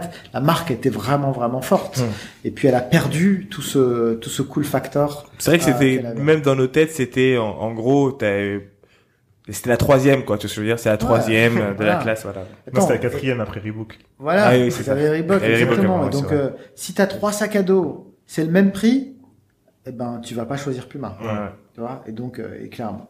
Et, Et après, donc- quand euh, l'équipe de foot du Cameroun a commencé à porter Puma, là, c'est devenu ouf, là, normalement. Effectivement. Mais ça, y a, c'était bien avant. Et, euh, et donc, euh, donc je leur fais le rapport et je dis qu'il faut qu'on fasse un travail sur la marque. Ils avaient conscience qu'il y avait un travail de marque à faire, mais qui n'avait pas été fait correctement. Ouais. Euh, et donc moi, j'étais en board meeting et je dis, si vous me laissez deux mois, je reviens avec une stratégie Ah ouais. de marque. D'accord Ok. Donc c'est vraiment retourner à la genèse, genre de restructurer la marque. Exactement. Ok. Et, euh, et donc on m'a dit, ok, euh, on te revoit dans deux mois, on pose euh, la date sur le calendrier. Je peux te faire une petite, une petite pause, juste parce que c'est extrêmement important. Ici, vous avez l'exemple d'une marque Puma, énorme, des années, qui revient à la genèse pour faire finalement euh, le BABA qui est de restructurer le message et tout ce qui concerne la marque, de l'identité à tout ce que vous voulez. Une remise en Une, question. re- une vraie remise en question. Nous, on côtoie des marques tous les jours qui sont beaucoup plus jeunes et qui pensent que ce travail-là est un travail qui sert à rien. Non. Ouais. Et, et, et, et là, là, vous voyez l'importance de cette marque-là parce que c'est celle qui vous propa, enfin, ce travail-là vous protège Sur dans le le, long temps, terme, ouais. sur le long terme. Exactement. Je te laisse reprendre. les- Exactement. Donc, euh, donc pendant deux mois, euh, je travaille sur un axe en particulier Ouais. qui est lifestyle fashion, influenceur, collaboration. Ok. Donc euh, déjà, tu leur, quand tu leur dis, je vais en deux, dans deux mois, je peux revenir avec marque, ils disent, ok. Ouais, ils me disent ok. ouais. Ok. Ils me disent ok parce que on est dans un contexte où la marque elle a vraiment besoin d'un électrochoc Ouais. et, euh, et c'était le- c'était mon opportunité. Et c'est c'est pour ça que j'ai choisi Puma. J'ai choisi Puma parce que je savais qu'il y aurait une opportunité. Ok. Et donc je l'ai saisi, et c'était le moment où il fallait la saisir.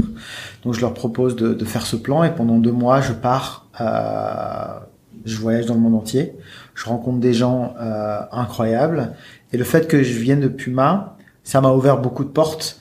Donc j'ai rencontré euh, les sneakerheads à Tokyo. euh, Attends, attends, mais déjà, comment est-ce que tu dis, ok, c'est-à-dire que comment, c'est quoi ton plan?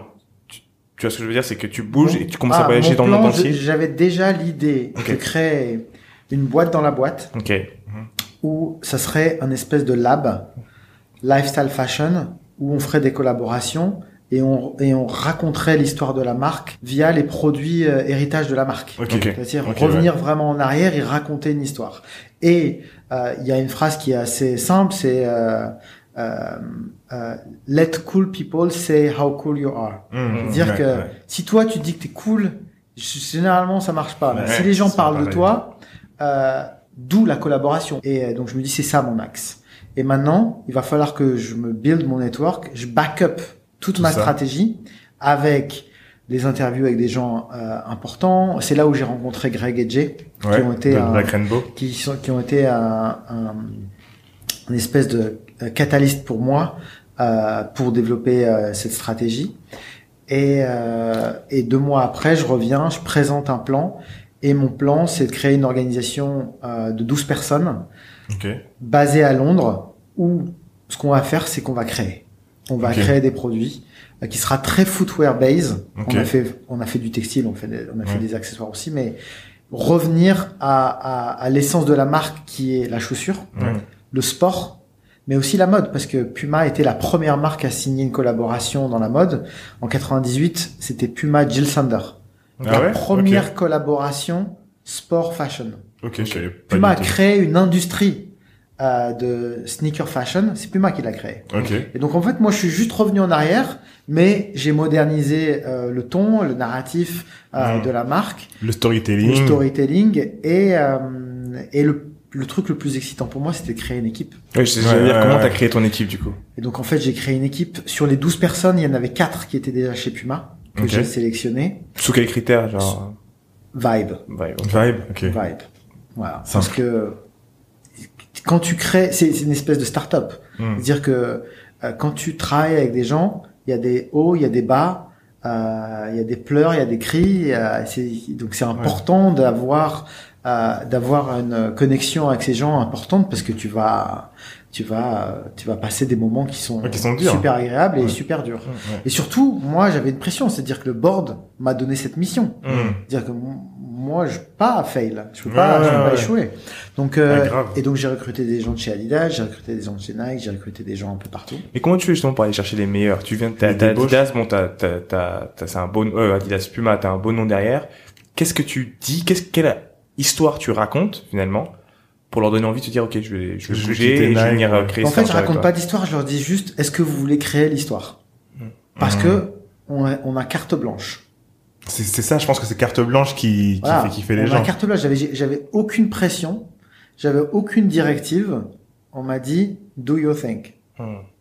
Qu'est-ce que tu- qu'est-ce que tu promettais toi du coup euh, aux Comex? Qu'est-ce que tu leur promettais Ben, euh, moi, je leur ai pas, je leur ai pas promis du chiffre parce que je l'ai vendu comme une plateforme marketing. Hmm. Ok. Et euh, dans, dans le marketing, il y a deux aspects. Tu as consumer marketing, Mhm. qui est visuel, campagne, etc. Et tu as product marketing. Le produit lui-même, c'est Ouais. un objet marketing. D'accord Mm. Et euh, l'un et l'autre peuvent être une chose, mais tu peux aussi dissocier les deux. Hmm. Ouais. D'accord donc, euh, donc, je l'ai vendu comme euh, brand and product marketing platform. Donc, Ok. voilà, c'est comme ça que je l'ai vendu. Et euh, en fait, on a surpassé Les les attentes. attentes parce que non seulement on était une plateforme marketing, mais on a généré énormément de chiffres. Ok. Aujourd'hui, c'est une très grosse partie de la marque. Les collabs. La partie, la partie collab, la partie select, parce que Mm. ma team, elle s'appelait Puma Select, Ok. et euh, c'est le, le lab de Puma. Aujourd'hui, c'est une bonne partie du chiffre euh, lifestyle. Ouais. Ok. Et Sans donc, rentrer qu'est-ce le que vous faisiez exactement Enfin, qu'est-ce que vous faites quoi les En fait- collabs dont, ouais, les En fait, on a fait, peu- on a commencé. Euh, J'avais pas beaucoup de budget pour euh, recruter des grands noms euh, de la musique, etc. Donc, ce que j'ai fait, c'est que j'ai fait up and coming brands. Donc, j'allais chercher les petites marques qui avaient un vrai ton. Hmm. Daily Paper, vous- c'est vous qui avez fait Daily Pepper, Pepper, euh, euh, Brooklyn We Go Hard avec Ouais, David ouais. Obadia. Euh, C'était une de mes premières collaborations Ok. qui était un carton. hein. Ouais. Enfin, Ouais, ouais. Et, et ce qui est génial, je me suis dit, ok, ce que je vais pro, je vais, ce que je vais promettre aux marques, c'est ce que je vais pouvoir assumer et Ouais. pouvoir délivrer. C'est-à-dire que je leur dis, vous allez venir travailler avec nous, d'accord? Ok, Puma, c'est pas hot, ok? Mais moi, je vais vous donner une audience globale comme jamais vous aurez. Ouais, Mm. ouais. D'accord? Et donc, la première marque, David Obadia, euh, Brooklyn Lego Art, euh, la collection l'a cartonné. C'était notre première collaboration, mais surtout, il a été ensuite après vendu en Chine, vendu au Japon, en Mmh. Corée, aux États-Unis. Que des portes d'entrée. Que Ouais, des portes d'entrée pour eux. ouais, Et donc, ouais. en fait, c'était un espèce de trade. Mm. Tu vois C'était pas, il n'y avait pas d'enjeu financier énorme, mais c'était give and take. Ouais, c'est des Tu ouvertures de ouf. Et c'était basé sur la création. C'est-à-dire que tout ce qu'on faisait, c'était créatif. C'était ça le plus important. Il fallait qu'on délivre des produits euh, Différent euh, et nouveau. inspirants. Mm. D'accord? Et moi, je leur donnais les clés aussi du marketing. C'est-à-dire que ils créent leur propre contenu. C'est-à-dire qu'ils deviennent directeurs artistiques de la collaboration. Aujourd'hui, ce qui se passe dans les marques, c'est que les collaborateurs, ils ont pas trop de poids. C'est la marque qui Ouais, vraiment. ouais. Moi, je leur donnais vraiment carte blanche. c'est pour ça que tu entends des fois des, des, des, des problèmes, des conflits internes sûr. de voilà, j'ai pas assez de pouvoir et ils Bien veulent tant, tant, tant et tout. Voilà, exactement. Ou euh, je veux distribuer là, pas là, etc. Mm. Non, moi c'était le créatif avant tout parce que c'était une plateforme marketing. Ouais, ouais. Donc, euh, donc ça a vraiment bien marché. Euh, on a vendu nos premières collections. Ça, enfin, on- en fait, ce qu'on a réussi à créer, et je pense que c'est vraiment important, c'est que pour euh, développer sa marque et pour donner envie aux consommateurs euh, de porter tes produits ou d'acheter tes produits, il faut d'abord le faire en interne.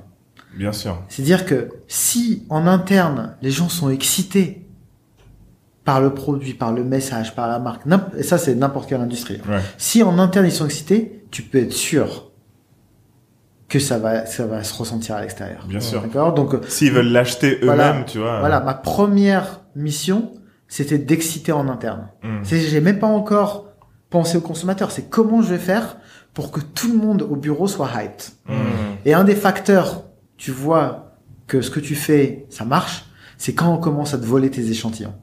Ah ouais. Ah ouais. Ouais. Et ça, tu te dis, c'est bon, ça a marché. C'est-à-dire que quand tes échantillons ils commencent à disparaître, c'est-à-dire qu'il y a des gens en interne qui malencontreusement les ont empruntés. Ouais. D'accord? Mais c'est un bon signe. C'est-à-dire que moi, je me suis jamais battu pour me dire où ils sont mes échantillons. Ouais. C'était un facteur pour moi de, de succès, De validation, ouais. de validation. Et le- la validation, elle se fait en interne, Mm. d'abord.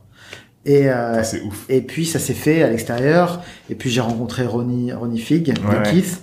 On a fait pas mal de projets ensemble. Ronnie m'a ouvert énormément de portes. Il Ouais. m'a donné, il m'a donné la sneaker cred Ouais. que j'avais pas. D'accord, parce que moi c'est c'est pas mon monde. Ouais. hein. Euh, la sneaker, Ça ne l'était pas. ça ne l'était pas. Mais encore aujourd'hui, je dois avoir 10 paires de sneakers chez moi. Je Ok. n'en ai pas beaucoup plus. Et euh, Mais la rencontre avec Ronnie, ça t'a permis d'avoir un peu la, ouais, la crédibilité à ce niveau-là. mais Ronnie et moi, on a la même vision. Mm. Ronnie, c'est un builder. D'accord Mm. C'est un builder. Aujourd'hui, euh, il va ouvrir Keith à Paris Mm. avec Frankie. Ouais. Euh, Frankie Big, vous connaissez. Ouais, on le connaît. Euh, et voilà, c'est le même, c'est le même état d'esprit. Frankie aussi, c'est un builder, c'est un entrepreneur, tu vois. Et, grave. et, et, euh, et les entrepreneurs entre eux, ils se comprennent. C'est-à-dire que notre niveau de conversation, notre vision, elle est alignée, tu vois. Et, euh, c'est ce que j'ai, euh, j'ai beaucoup appris avec euh, avec ce groupe-là. Et, euh, et donc on a continué à développer.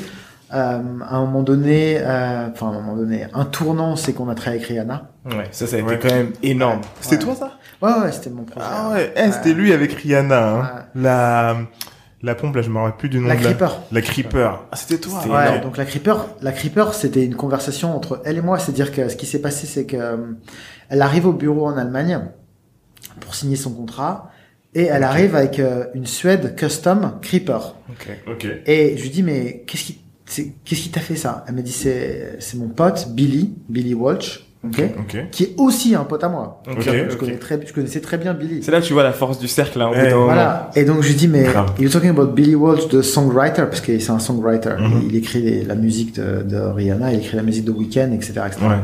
Et donc je lui dis je le connais très bien. Et il me dit ouais c'est lui. Et je lui dis mais pourquoi cette Creeper? C'est pas notre premier modèle Mm, mm, mm. Donc on Ah appelle. Billy, on signe un contrat avec lui parce que c'est lui qui est arrivé avec l'idée. Et puis on a vendu des millions. Énorme. Et puis on s'est enchaîné. Parce que ça, c'était un énorme carton. Bah, c'était la première fois que des filles faisaient la queue pour des baskets.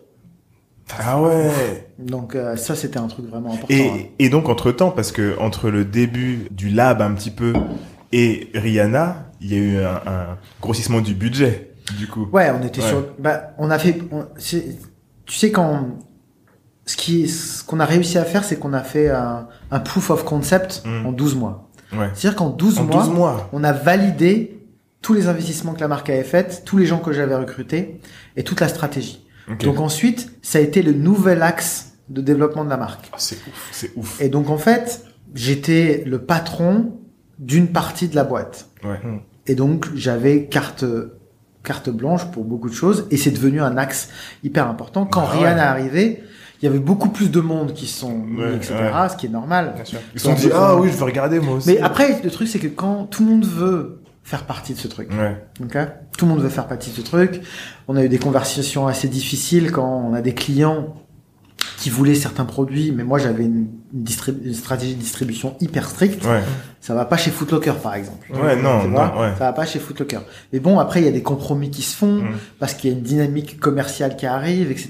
Et puis, Ouais. il y a l'intérêt de la marque. Il y a tout le monde qui veut de la part et du gâteau. Voilà. aussi. Et puis, euh, et puis, il y a des conflits en interne qui sont, qui sont, enfin, qui sont normaux. Enfin, c'est, c'est, ça fait partie du business. C'est quoi ça Ça revient sur du politique un petit peu ou pas? Ouais, ça, c'est normal. Ce qui est Enfin, normal. c'est normal. Dès qu'on parle de vrai- Euh, de mais par contre, j'étais dans une position complètement différente Mm. parce que je drivais, euh, je drivais, euh, je drivais le département, je drivais la stratégie, Mm.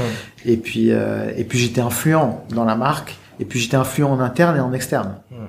Là, ça change euh, tout aussi. ouais, hein. ça change Avoir tout. une vraie influence en externe. Bien sûr, ça change tout. Et euh, donc euh, ça s'est vraiment bien passé. Ouais. Le projet Créna a été extraordinaire, ce qui nous a ouvert la porte pour plein d'autres choses. Ensuite, on a signé The Weeknd. Ouais. Ah oui. Ouais. Et, euh, The Weeknd, enfin, on est hyper proche encore aujourd'hui. on- Enfin, c'est, c'est- ça fait partie de mon cercle. Et euh, Il y a, euh, là aujourd'hui, vous avez, euh, chez Puma, il y a comment il s'appelle? Ghetto Gastro J. Cole. J Cole. Ouais, pour- pour J le Cole pour basket, le projet ouais. basketball. Ouais. Ça, c'est. Après, moi, j'ai quitté. euh, Mm. J'ai quitté il y a deux, il y a un an et demi. Donc t'es resté 9 ans. Je suis resté 9 ans chez Puma. J'ai fait 10 ans chez Adidas, 9 ans chez Puma. Putain. Ouais. Et qu'est-ce que tu fais maintenant, du coup? Donc en fait, ce qui s'est passé, c'est que euh, aujourd'hui j'ai mon agence, Mhm. j'ai ma propre agence qui s'appelle Agency, euh, A-G-E-N-Y. Il faut aller le truc le plus simple possible. Ouais. Et, euh, et en fait, Il y a un du- site? Il y a, site. Non, j'ai pas de site. Euh, je travaille avec les gens du réseau, c'est-à-dire que j'ai pas besoin de, enfin, j'ai pas envie à- de, j'ai pas envie de over-marketer euh, ma Tu me plateforme. penser à Guillaume Salmon. Guillaume Salmon, un ancien de chez de Colette. Colette, ouais, de Colette. On lui a dit, t'as un site? Il dit, non, j'ai pas de site pour mon truc et tout. On s'est dit, mais, mais pourquoi vous n'avez pas de site internet, les gens? Et en fait, le réseau est déjà là. T'as pas besoin de, de, de l'advertise plus que... Non, exactement. Et j'ai eu la chance, euh, et, et je croise les doigts, je touche du bois, c'est que j'ai jamais sollicité personne. Mhm. Euh, ça s'est fait vraiment naturellement. Et en fait, j'étais chez Puma. Et euh, The Weeknd et son équipe me proposent de les rejoindre pour un projet, euh, pour un assez, gros projet. Et euh, il me dit, Yacine, euh, on veut te prendre en consultant pour ce projet. Mais je dis, mais je travaille chez Puma. Il me dit, bah, crée ta boîte et quitte Puma. Et tu travailles avec nous. ouais. Le salaire qu'on me proposait euh, était beaucoup plus important de toute façon. Ok. Et puis j'ai commencé à envisager ça. Et euh, ensuite, une autre marque m'appelle pour euh, pour un job. Et une autre marque m'appelle pour un job. Je me suis retrouvé à 4-5 opportunités euh, sur un mois. Ok. Mais toutes aussi grosses les unes que les autres. Sans ayant dit- sans, sans avoir parlé à qui que ce soit du, que, que- Non, non, non, non, non, non, non. Et sans envoyer de CV, euh, sans rien. Et euh, et donc, je vais voir Puma et je leur dis euh, que je quitte la boîte et que je vais créer mon agence. Et donc là, ils me disent non, Non. non, tu peux pas partir. Si, si, je dis c'est vraiment ce que je veux faire parce que je me suis dit, en fait, les cinq boîtes qui m'ont appelé, J'ai envie de travailler je avec. peux travailler avec les cinq. Ouais. Bien sûr. Ouais. Ça, je peux travailler Bien avec les cinq boîtes. Et donc euh, Puma m'a fait une proposition, ils m'ont dit tu vas travailler part-time avec nous et tu peux créer ta boîte à côté.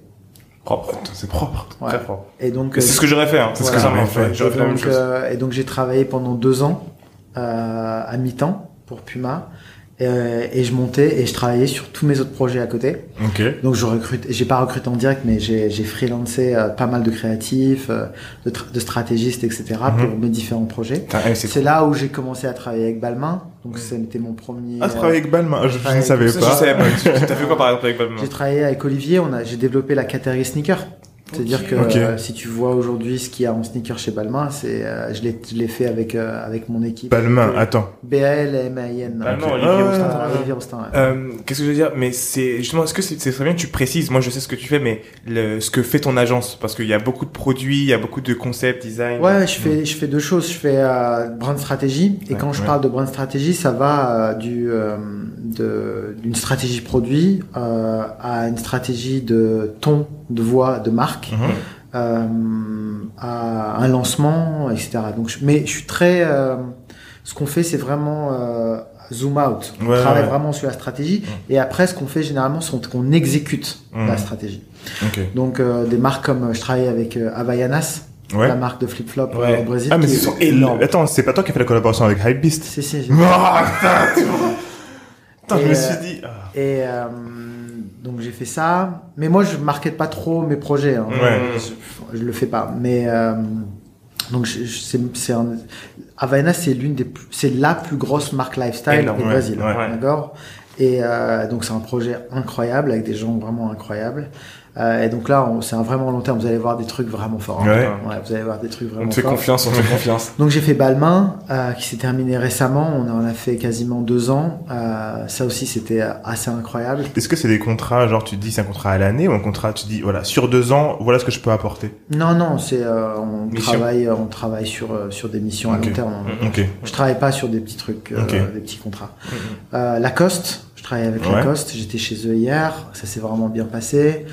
Euh, The Weeknd, je Mhm. travaille avec The Weeknd dans la musique. Euh, on est en train de créer une marque de parfum. Euh, Enfin, plein de trucs. Ouais. Voilà. Donc- donc- plein de trucs. Donc tu touches au spectre, euh, c'est beaucoup plus large que juste, enfin ce que ce que tu faisais au début, parce que Puma, vous avez pas créé de parfum pour Puma, si Non, non, non, non, on n'a pas créé. Enfin, euh, le parfum, c'est rien à voir avec personne. hein. C'est Mm. une marque que moi je développe euh, avec un partenaire.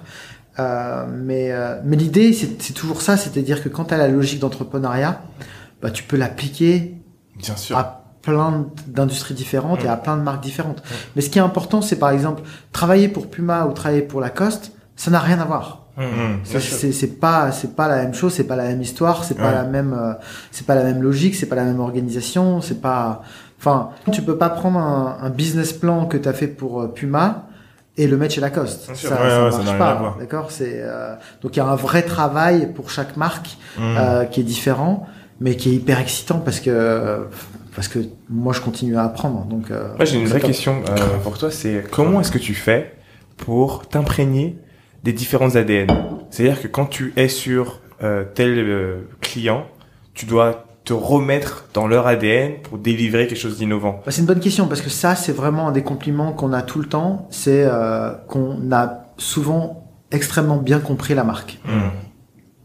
Et c'est là où on passe le plus de temps. Parce Ouais, que quand la tu, recherche. quand tu comprends la marque, euh, quand tu comprends l'ADN de la marque et le message de la marque, généralement tu te trompes peu sur la stratégie. Mm.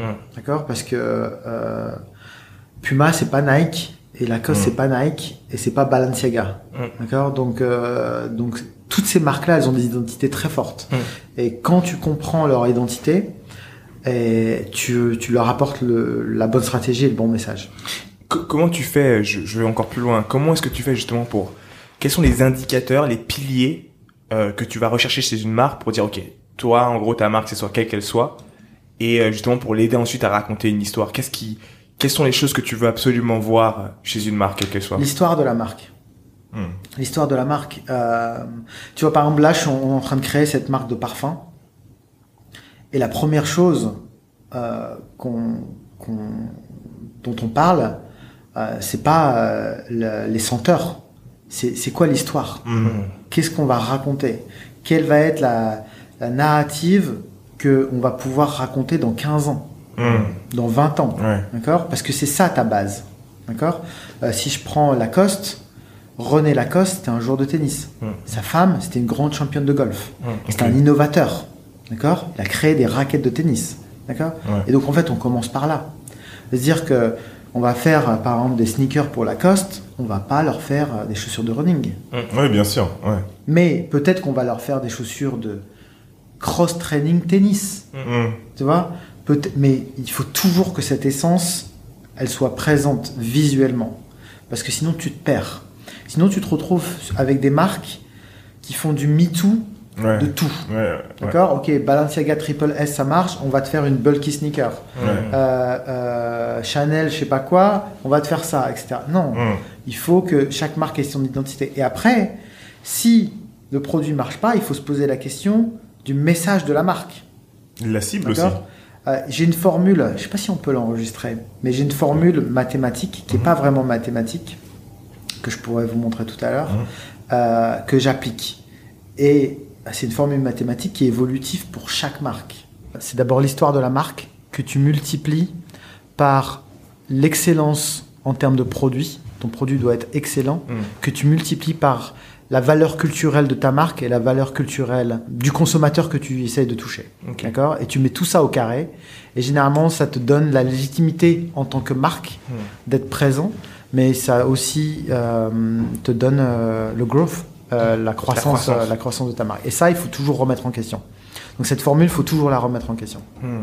Donc là, par exemple, quand tu établis ta future marque de parfum, c'est la base que vous mettez sur Bien votre sûr, tableau. ouais. C'est sur ça que vous créez vos fondations. Mais par exemple, quand, quand on est euh, sur le product excellence, euh, je ne sais pas si vous connaissez le, le milieu du parfum, mais un parfum, une bouteille de parfum euh, Tom Ford, ça coûte 5 euros à faire. Mm. D'accord? Euh, Et c'est vendu euh, 250. Ouais. D'accord?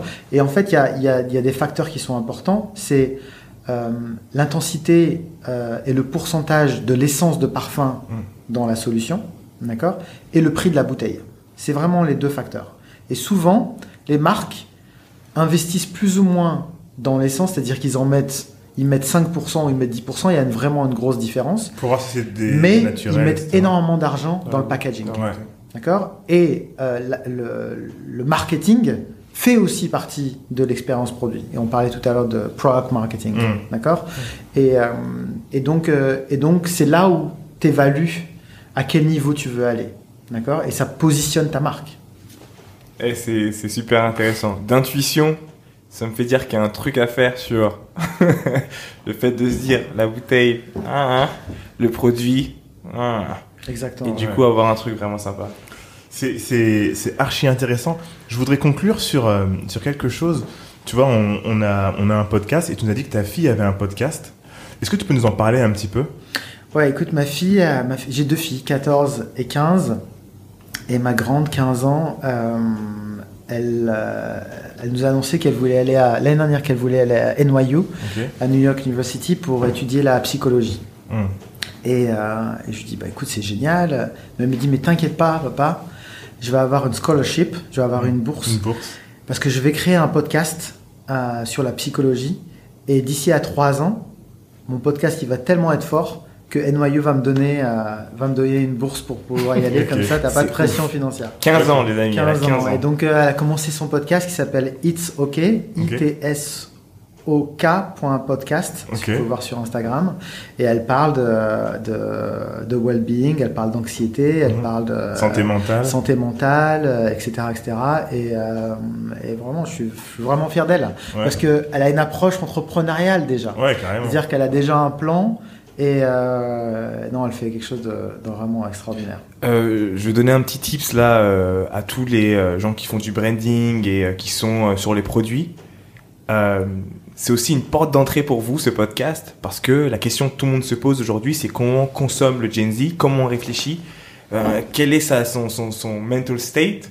Donc ce podcast-là, c'est aussi une idée pour vous de dire, ok, écouter un podcast comme celui-là, c'est se dire, ok, le consommateur de demain, il est comme ça, il pense Ouais. comme ça, il est déjà aware de plein plein de choses. Le podcast d'une fille de 15 ans, il faut, il faut l'écouter pour pouvoir comprendre un peu comment les, les jeunes pensent. Exactement. Et j'ai une deuxième, j'ai une deuxième question euh, pour toi, c'est du coup, qu'est-ce que tu lui as inculqué? Parce que je pense qu'il y a beaucoup de parents qui vont se demander ok, comment je fais en sorte que euh, ma fille ou mon fils de 14-15 ans réfléchissent déjà comme ça, se dire ok, je veux être entrepreneur ou bien je veux créer mon podcast. Qu'est-ce qu'est-ce que vous avez fait? Enfin, je sais pas s'il y a une recette en particulier. Euh, je pense que elle a vu ses parents euh, beaucoup travailler, euh, le père comme la mère être euh, entrepreneur, euh, self-made. Et Qu'est-ce que fait la mère? Peut-être que ça peut aussi Elle est, elle est coach. Elle est coach. Coach en dev perso? Ouais, ouais, Mm. en développement personnel. Et, euh, et je pense qu'elle a grandi dans, dans ça. On lui a jamais dit de faire un podcast. euh, Mm. Et on les laisse plutôt euh, indépendantes et se développer. Et puis elles apprennent. Mm. Elles apprennent. Enfin, je lui ai jamais soumis l'idée de, de, de faire un podcast. Elle l'a fait, elle a fait d'elle-même. Et, euh, et maintenant, aujourd'hui, avec euh, tous les outils, elle fait son podcast avec. elle, fait de la recherche toute la semaine. Ouais. Et elle fait l'enregistrement le dimanche matin et elle lance le dimanche à 15h30. La semaine dernière, on était en vacances. Et elle n'est pas venue avec nous à la piscine. Elle a fait sa recherche, dans, elle a fini, fini- finalisé sa recherche dans, sa cha- dans, dans la chambre. Ok. Et une fois qu'elle a enregistré, elle est venue nous rejoindre. Donc euh, elle est vraiment aussi Elle hyper, focus. euh, hyper focus et, euh, et donc voilà. Franchement, super. Déjà d'une, je pense qu'elle a une très bonne intuition. Je pense que tu vois tout ce qui se passe dans le monde du podcast actuellement. Mm. Euh, commencer tôt, c'est c'est assez ouf. Moi, je vais parler de communication justement parce que est-ce que vous avez une façon particulière de, est-ce que vous êtes voilà, communiquez beaucoup avec euh, vos enfants à la maison? Est-ce que la conversation est ouverte? Je pense que ça joue aussi. Non, ce qu'il y a aussi, c'est qu'elles ont voyagé. Elles sont parties au Japon, elles sont parties aux États-Unis. euh, Ah ouais. Elles ont, elles, ont, elles ont voyagé, elles sont dans une école internationale, donc elles sont. Elles voient le monde, Elles ouais. voient le monde. Elles sont nourries constamment. Elles sont constamment nourries, et je pense que ça, c'est leur chance et leur opportunité Mm. pour se développer. Donc elles ont des ambitions qui sont assez élevées, Mm. Mais euh, qui sont assez élevées pour le commun des mortels, mais qui sont normales pour elles. Elles ont pas. Ouais. Elles ont pas. Bah, ça, elles, sont, elles sont jeunes, mais c'est trop cool. Trop cool. euh, Euh, pour, pour conclure, où est-ce qu'on peut te retrouver si euh, tu, tu parlais de, de, de mentoring, euh, etc. Où est-ce qu'on peut te retrouver si on te cherche, qu'on a des questions à te poser, par exemple? Généralement, c'est ma plateforme Instagram Ouais. sur euh, yacine.s, y a s s s a i n e.s. Euh. Généralement, c'est là. Euh, mais puis souvent, euh, puis souvent des gens que je rencontre. euh, et, moi, j'aime bien écouter les gens. J'aime bien écouter, savoir ce qu'ils font, etc. Mais aussi, j'aime bien bousculer les gens. Mhm. C'est-à-dire que, c'est-à-dire qu'à un moment donné, les gens- il y a- beaucoup de gens ont beaucoup d'idées, Ouais.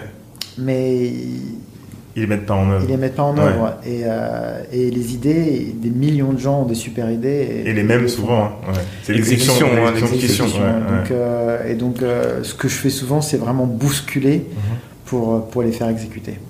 Trop Voilà. cool. Ok, c'était le mot de la fin. Vous pouvez nous retrouver, nous, sur Lucky Day, sur Instagram, at this is underscore Lucky Day. Vous pouvez nous retrouver sur Spotify, Apple Podcast, toutes les plateformes de podcast. Euh, N'hésitez pas à nous mettre 5 étoiles sur Apple Podcast si vous avez kiffé cet épisode et tous les autres. Un petit commentaire. Yacine, merci de Merci ton de temps. merci de nous Grave. avoir euh, accordé ce temps-là. Et euh, bah, retrouvez-nous sur toutes les plateformes, ça a été dit. Abonnez-vous à notre chaîne et euh, faites en sorte que plus de personnes aient accès à ce contenu finalement qu'on essaie de, de- de vous offrir. Merci beaucoup. Ciao, ciao. Salut. Ciao.